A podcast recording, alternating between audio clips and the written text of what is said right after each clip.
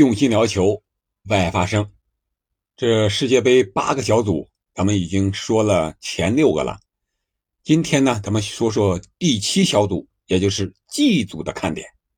G 组四支队伍呢，就是巴西、瑞士、塞尔维亚，还有喀麦隆。五星巴西固然强，但是别忘了欧洲无弱旅呀，何况还是挤掉了意大利和葡萄牙的瑞士，还有塞尔维亚。而非洲呢，历来是多妖人。喀麦隆虽然没有了昔日的荣光，但是非洲雄狮绝不会坐以待毙。这里是喜马拉雅出品的《憨憨聊球》，我是憨憨。我们先来看看巴西队，桑巴军团自2002年夺得第五冠之后，就陷入了二十年的低谷期，三届止步八强。2014年吧。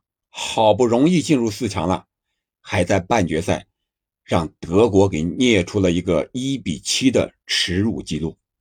带着这种复仇的心态，巴西队是聚集了九名前场攻击手呀，九名啊！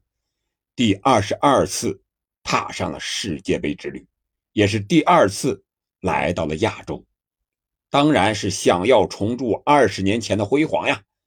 说实话。以巴西队的阵容，小组出线应该没有问题，但是也许要费一些周折。为什么这么说呢？首先，大热必死啊！预选赛巴西队提前六轮晋级，成为第一支进军世界杯的南美球队。最新国际足联排名，巴西重回榜首，是重回呀！夺冠赔率。也是高居第一，这是独一档，多多少少会增添一些骄横之气。这种热势必会引起其他球队的重视。如何破密集防守，防对手偷袭，是主教练蒂特最头疼的问题。就像近几年欧冠赛场的曼城，年年都是夺冠赔率第一，年年呢又都是差那么一口气。巴西九大前锋，边锋居多，能突能带能传能射，但是能够在中路高效稳定输出的终结者还真不多。理查利森和热苏斯，再加上年轻的罗德里戈，都不是那种传统意义上的得分手。外界普遍看好的菲尔米诺，不知为什么原因未能入选。欧洲球队战术纪律都非常强啊。瑞士和塞尔维亚又擅长打防守反击，瑞士队的头球得分能力非常高，在欧国联的比赛中，头球的进球比达到了惊人的百分之五十，反击效率也是非常的高，在世预赛上场均达到了七次啊。塞尔维亚球员的身材普遍是非常的好，又高又壮，一米八五的，在他们队中。只能算是中等个，而且主帅斯托伊科维奇还喜欢用双塔战术。米特罗维奇和弗拉霍维奇身高都达到了一米九啊，无论是脚下持球进攻，还是头球抢点的能力，都是世界一流的。这对巴西队三十八岁高龄的中后卫迪亚哥席尔瓦来说，可能会有些吃不消了。估计巴西队。会在这两支球队身上吃些苦头。我们再来看看瑞士，瑞士足球和世界杯是有很大渊源的呀。第一，国际足联的总部就是设在瑞士的苏黎世；第二，瑞士曾经举办过世界杯，那是一九五四年第五届世界杯。瑞士队战术素养比较高，球员是非常团结，打法简练实用。就像瑞士钟表那样精准稳健。目前，瑞士国家队成员之中，多数球员都在欧洲主流联赛效力。除了擅长头球和反击之外，球队的三条线也是非常的平衡，没有明显的短板。本赛季球员的状态也不错。你像中场的老将扎卡，还有前锋老将沙奇里，越老越妖，越老心态越稳。上届世界杯小组赛，巴西就和瑞士、塞尔维亚同组，结果瑞士是一比一战平了巴西，二比一战胜了塞尔维亚呀。那我们就来简单聊聊塞尔维亚。上届除了输给瑞士之外，塞尔维亚还是零比二不敌巴西。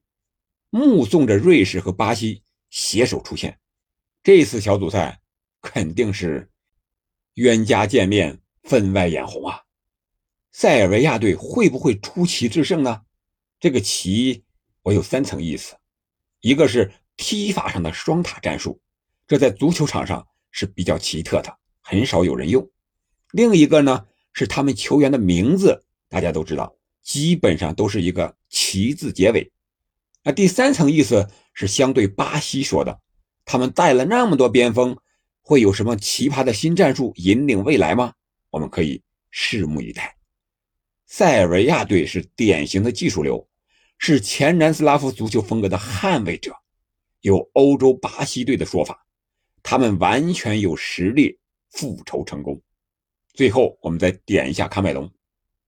喀麦隆足协主席埃托奥一直是媒体关注的焦点，这对球队来说，我感觉不是一件好事看来他们要想重塑米拉大叔时代的辉煌，甚至说埃托奥时代的那个荣光。恐怕还要等他的足协主席埃托奥的足球学校再多培养一些人才吧。好了，我们看一下这组的赛程，我们同样还是放在了文稿里，大家可以去看一下。球场介绍呢，我们介绍九七四体育场，也叫拉斯阿布阿布迪球场。无论从外观还是从名字上看，九七四体育场都是本届世界杯。八个承办球场中最特殊的一个，除了球场有九百七十四个海运集装箱组成之外，九七四啊还是卡塔尔的国际区号，也是国际足联世界杯历史上首座可以完全拆解的球场。九七四体育场使用集装箱、可移动座椅和其他模块化的积木建造。其创新设计的圆形球场座位将实现自然通风，无需使用空调。这也是本届世界杯唯一不需要空调的体育场。世界杯期间，九七四体育场将举办六场小组赛和一场八分之一决赛，共七场比赛。本小组巴西和瑞士的焦点之战将于北京时间十一月二十九日的零点开踢。好了，G 组我们就介绍到这里。那么世界杯比赛开始后呢，憨憨聊球世界杯来了节目将分赛前预言家、赛场风云录、赛后及时雨、大赛封神榜四个板块，和你不间断聊球，第一时间和你分享精彩世界杯故事。欢迎您关注、订阅、点赞、评论。另外告诉你，我打算要看完所有。六十四场比赛的直播哦，我们下期再见。